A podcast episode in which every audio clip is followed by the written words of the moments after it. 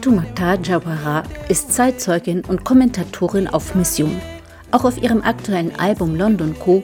nennt sie die Dinge beim Namen, so zum Beispiel im Song Musayua Feminität. Da wendet sie sich an die jungen afrikanischen Mädchen. Was macht uns Frauen aus? Falsche Nägel? Eine Tonne Schminke? Das soll weibliche Ausstrahlung sein? Nein, ganz bestimmt nicht. Wir müssen authentisch bleiben und auf unsere schwarze Haut stolz sein. Wir dürfen sie nicht mit chemischen Mitteln bleichen. Wir sind schließlich Afrikanerinnen. Tu peux toujours magnifier ta beauté, mais tout en restant toi-même.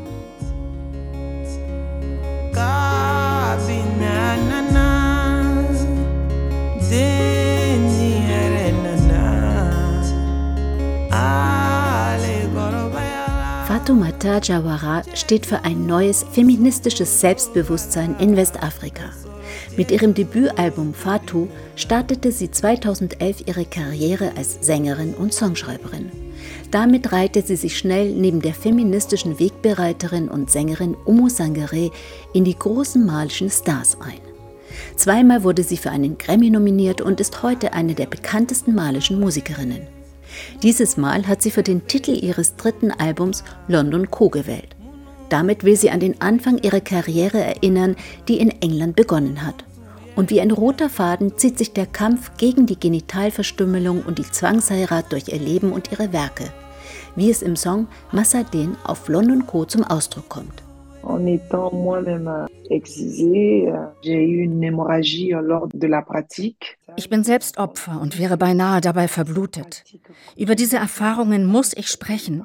Das Thema Genitalverstümmelung ist bei uns immer noch tabu. Doch dieser Eingriff wird 2023 immer noch gemacht. Ich bin eine Überlebende und muss andere Mädchen retten. Ich kämpfe dagegen und will das Bewusstsein für die drohenden Risiken schärfen. Conscientiser d'autres femmes pour arrêter certaines choses comme le mariage forcé et la mutilation génitale.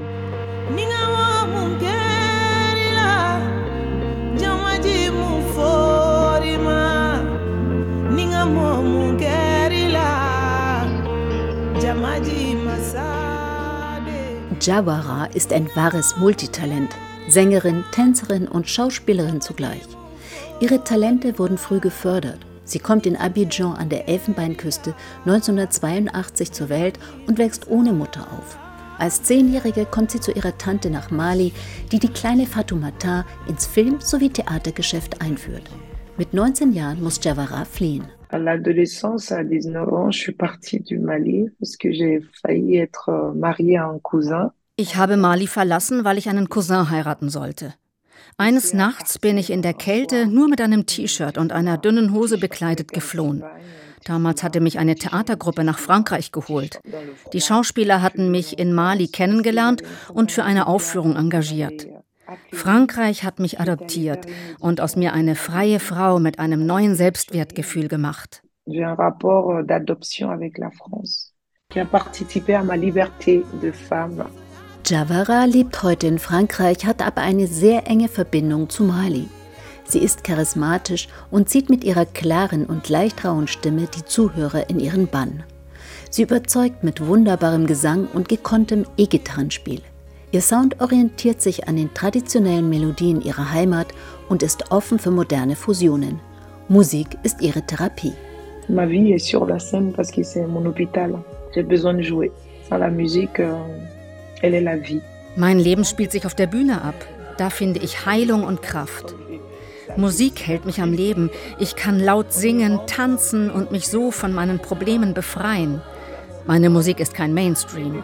Mir ist es sehr wichtig, dass meine persönliche Note zu hören ist. Je veux que les gens, quand ils écoutent ma musique, qu'ils retrouvent encore la nature, sans effet sur la voix, la voix réelle, que tout soit réel. Pas de machine sur ma voix, que soit réel.